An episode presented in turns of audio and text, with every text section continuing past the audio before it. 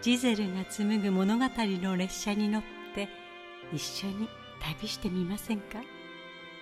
ジゼルのポッドキャスト「生き物語」にようこそ。あなたの心をゆっくりと揺らしながらストーリーエクスプレスで行く車窓の景色をお楽しみください。背もたれに体を預けてゆったりと足を伸ばして。さあ用意はいいですか？それでは出発進行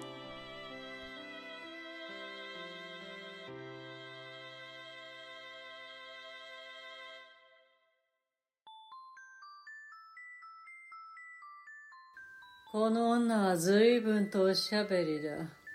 ひっきりなしに口を動かし、合間に菓子をつまみ、大声で泣き、わざとらしく笑う。一体この女のどこに魅力があるのだろう。よく見れば銀歯がぼってりした分厚い唇の端からチラチラ覗き、真っ赤に塗った口紅にそれは不似合いで、一層女を下品に見せている。長い髪が自慢なのだろう。やたらと髪をかき上げわざとらしくいじる。揺らすたびに茶色に染めた髪が床に落ちると思うと不快で気分が悪くなる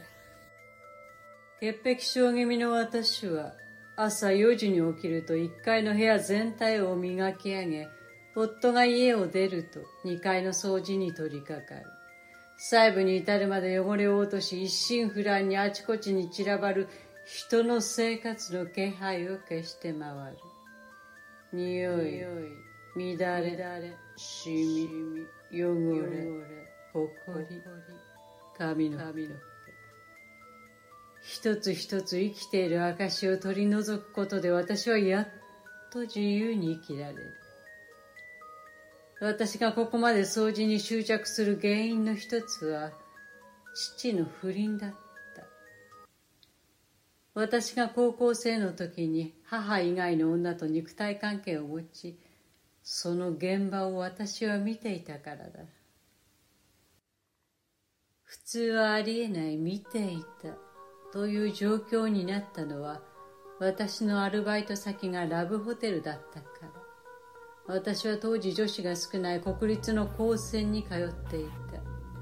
理系で IT に強いことを買われ高額の時給につられてラブホテルの監視カメラと自動受付の簡単なメンテを担当することになったのだ。部屋に備え付けられた監視カメラは設定のチェックのみなので通常はそれぞれの部屋で繰り広げられているあられもない地帯を見るわけではない。さすがに高校生のバイト先としてはラブホテルは周りに言いづらい。親にも反対されるだろうと思い表向きは居酒屋でバイトをしていると言ってあった。居酒屋なら友達も行きたいとは言わないだろうし親も忙しかったから娘のバイト先に顔を出しそうな気配はなかった。まさか週3日とはいえ高校生がラブホで機械や機材のチェックをしカメラの位置を変え録画フォルダを整理し受付の自動音声やデジタルサイネージの情報書き換えをしているとは誰も思っていないだろう。身近な人間は特に。その日もいつも通り録画室で新しいプログラムをダウンロードし動作確認をしている時だった。ふとパーキングの防犯カメラに目をやると見たことのあるコートが助手席から降りてくるのが見えた。クラス担任の糸川香織だった。糸川先生。意外な人物に思わず緊張し見てはいけない瞬間に立ち会ってしまったと慌てて目をそらそうとしたが片側の運転席から出てきた人間はさらに私を凍りつかせた。父だった。急に喉が渇き自分の耳元で大きな鼓動が鳴り出し金縛りにあったように身動きができなくなった。それでも頭の中はさえざえとしたもう一人の自分が冷静に状況を眺め分析していた。この二人が出会う状況といったら数ヶ月前の三者面談で出張中の母の代わりに父が出席した時だろう。それ以外は心当たりがない。思い返せば確かに共通の話題になった時に二人でやたら盛り上がっていたのはいつも静かな井戸川にしては珍しいと思っていたのだ。担任の糸川はサイエンス・イングリッシュ担当でボストン留学経験がある。父は長い間ロサンゼルスで暮らしていたから互いに懐かしいアメリカに思いを馳せたのだろう。そしてそれだけでは済まなかったというわけだ。これから行われるであろう吐き気がするような行為への嫌悪感と阻止すべきなのか見過ごすべきなのかの決断。数分の葛藤の後結局私は後者を選んだ。理由は父の弱みを握ろうと思ったのだ。思春期の女子が意味なく父親を憎むのは成長過程での通過儀礼であり至って当たり前の感情だろう。ご多分に漏れず私もそうだった。決断すると案外冷静で受付を通り部屋に入っていく二人をモニターチェックしているマネージャーの肩越しに忙しく目で追った。部屋に入った二人はしばらく何か話しているようだったが服を脱ぎキスを交わし始めた。恋の経験もない奥手の女子高校生にとっては生理的に受け付けられない光景の展開は見るに耐えず休憩を取るふりをして事務室を出た。自分の父親と学校の担任が男と女になって抱き合うなんてこれ以上の胸くその悪い悪夢があるだろうか。それ以来私にとって異性との深いつながりは不道徳で倫理に反した後ろめたくどこか汚れたものと感じてしまうのだった。だから他人の体温も息遣いも肌の感触も私にとっては居心地が悪いのだ。たとえそれが夫であったとしても。夫とは結婚前に契約を交わしていった。これは夫の方から言い出した婚前契約だった。カリフォルニアに住んでいた彼は大学時代に同級生と一度婚姻の経験がある。若いカップルにありがちだが数年で離婚しカリフォルニア州法により離婚裁判後財産は全て半分になった。ほとんどは夫の稼ぎと裕福な実家からの送金を元手に投資で得た利益だった。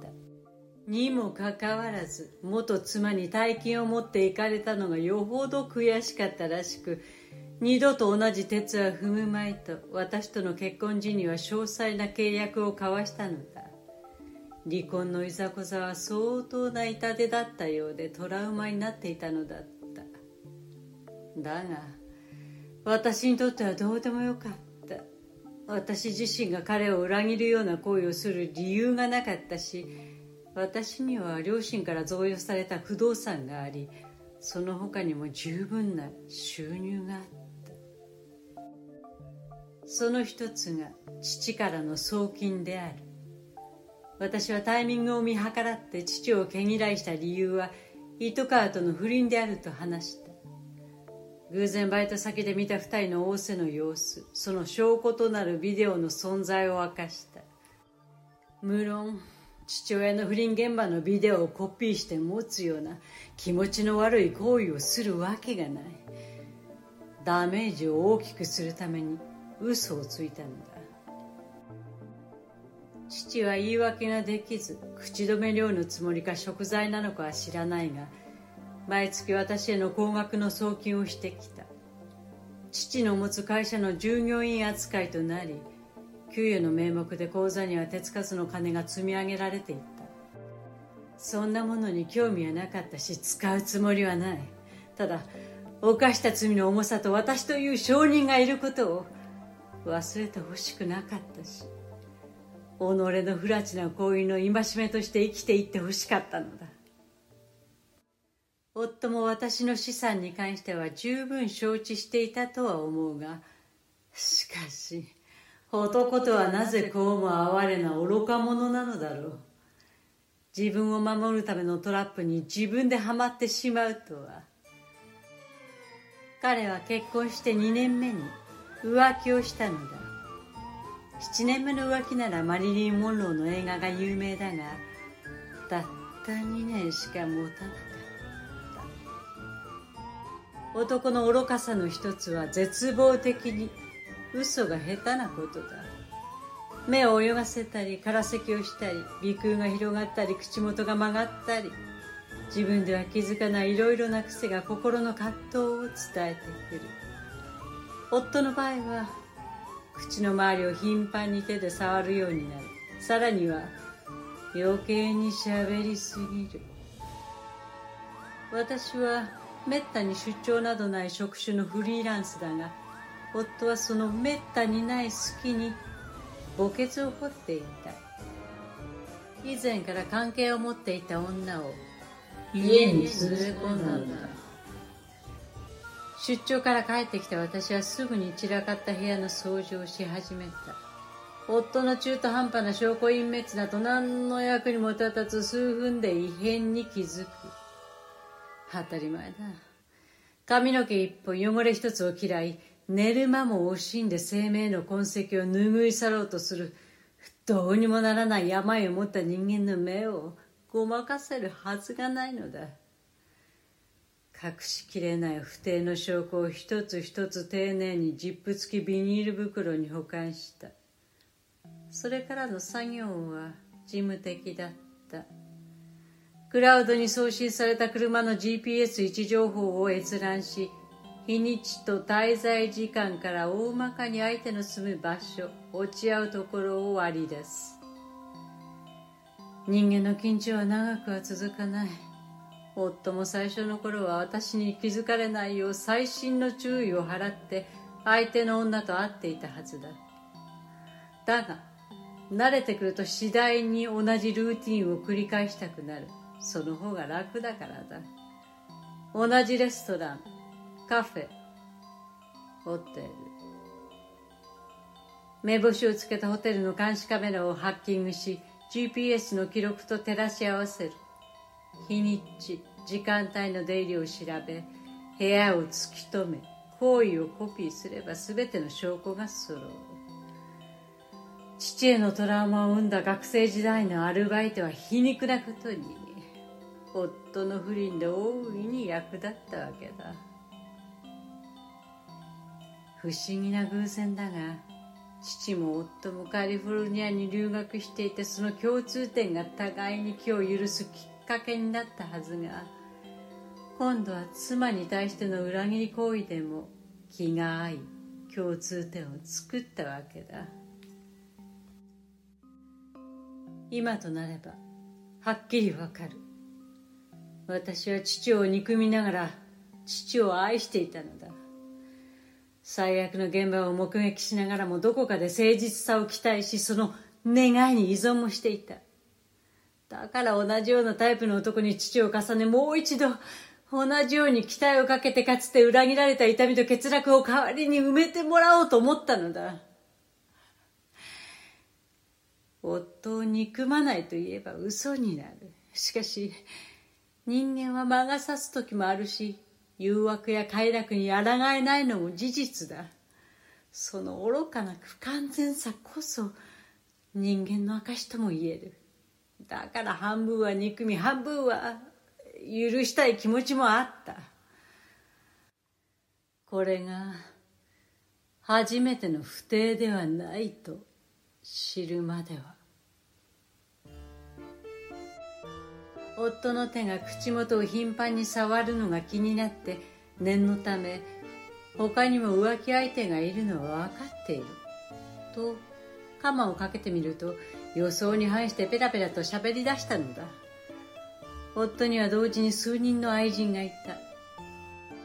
ここで私の忍耐は跡形もなく打ち砕かれ頭の中では離婚に向けてのゴーサインを出していた。だがただ離婚するわけにはいかない。彼への復讐と戒めの十字架を背負わせる権利を行使しなければ私の中での決着がつかない。夫を許すふりをし付き合っている女たち全てと完全に手を切ることもし再び不貞行為をした場合は慰謝料請求及び夫の持つ全ての財産を私に異常し同様に不適切な関係を持った相手にも慰謝料請求を行う旨の条件を飲ませた。当然抗える権利が彼にあろうはずもない。水商売の女たちは手切れ金をもらうとあっけないくらいに身を引き次の獲物獲得に向かった。しかし素人の女はそうはいかない。愛情約束信頼。未来の計画を盾に夫を責め立て諦めが悪い。なんだかんだと理由をつけて会いたがる涙ながらに未練を言い募り心を取り戻そうと躍起になる。しかし私からの慰謝料請求の可能性を話すと距離を置くようになり最終的には別れる条件を飲む。そして最後までしぶとく粘ったのがこのモニターに映っている女である。悲劇を演出するかのように全身黒一色で玄関から入ってきた小太りの女。夫が仕事関係で知り合ったという30代前半とおぼしき厚化粧の女は緩い顎の下膨れた背中たるみ始めた二の腕に疲れと焦りをにじませていた。離婚を決意してからは家中部屋中に監視カメラと盗聴器を設置した。最悪離婚調停から裁判になった場合に備え動かぬ証拠はできる限り集めておきたかった。再起不能となるほどのダメージを与えるために出張と偽りわざわざ家を開け二人が金を破る機会を与えたのだ。あっけなく罠にかかった男は哀れでさえあった。が用意周到な妻の戦略を疑わないのがむしろ不思議でならなかった。何度殴られれば痛みを実感できるのだろう。金には貪欲で敏感なくせに他人には一向に関心がないようだった。私にとっては好都合ではあったが女はハンカチでわざとらしく涙を抑えたり楽しかった時の思い出話をしてあの手この手で絡め取ろうとしたがいよいよつけ入れないと分かると奥の手を使ってきた。油ぎった唇で夫の口を塞ぎスラックスのファスナーに手をかけた。結局誘惑に抗いきれずファスナーを下ろす赤い爪を退けようとはしなかった。こうなれば女の思うツボであり私の思うツボでもあるむしろこの厚化粧の小太りは私の味方であり武器にもなってくれたのだ行為の一部始終を録画しフォルダに収めた。汚水を飲み込んだようなおぞましさと不快に歪み切った心を引きずるように。我が家に向かった許されるなら快楽をむさぼり上り詰め緩み切った状態でソファに横たわっている薄汚れた間抜けな下道二人ごと全て燃やしてしまいたかった。夫はこれで当分の間は一文なしとなり女は刹那の快楽と頼りない希望にすがったがために慰謝料以上の代償を払う羽目になるだろう。敵を倒すにはまず敵を深く知るに限る。この女は紐と同棲中だった。紐は借金まみれで役立たずの無職。女の収入だけが頼りだった。毎日することもなくぶらついている腐れ縁の紐男は23日中に女宛ての内容証明の手紙を受け取るはずだ。元郵便局員のこの男が弁護士から届く内容証明郵便となれば中身を知りたいという好奇心に到底勝てるとは思えず我慢できずに封を切ってしまうに違いない。不倫の事実及び本書面到達後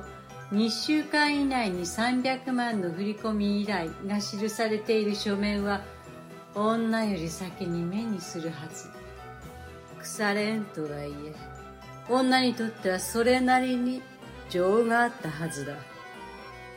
金の切れ目は腐らえんの切れ目となり女にとってもめでたしめでたしと締めくくられるに違いない。ただ結果私が得たものは男性不信を一層こじらせ他人に対する潔癖症の悪化そして使い道のないお金だせめてもの救いは離婚すれば掃除の時間が減って自由な時間が増えるというところだろうか。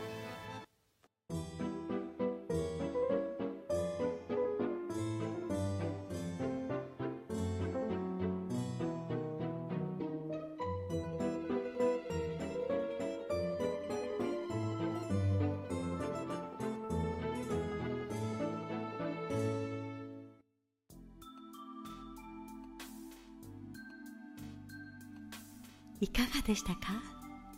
ストーリーエクスプレスの乗り心地をお楽しみいただけましたでしょうか？お乗り換えの方は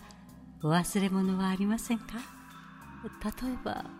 このエピソードを聞いたあなたの感想を Apple Podcast のレビューに書いてみるとか。コメント欄をすべて読まさせていただきます。今後の番組の乗り心地を良いものにするためにあなたの感想をお待ちしています。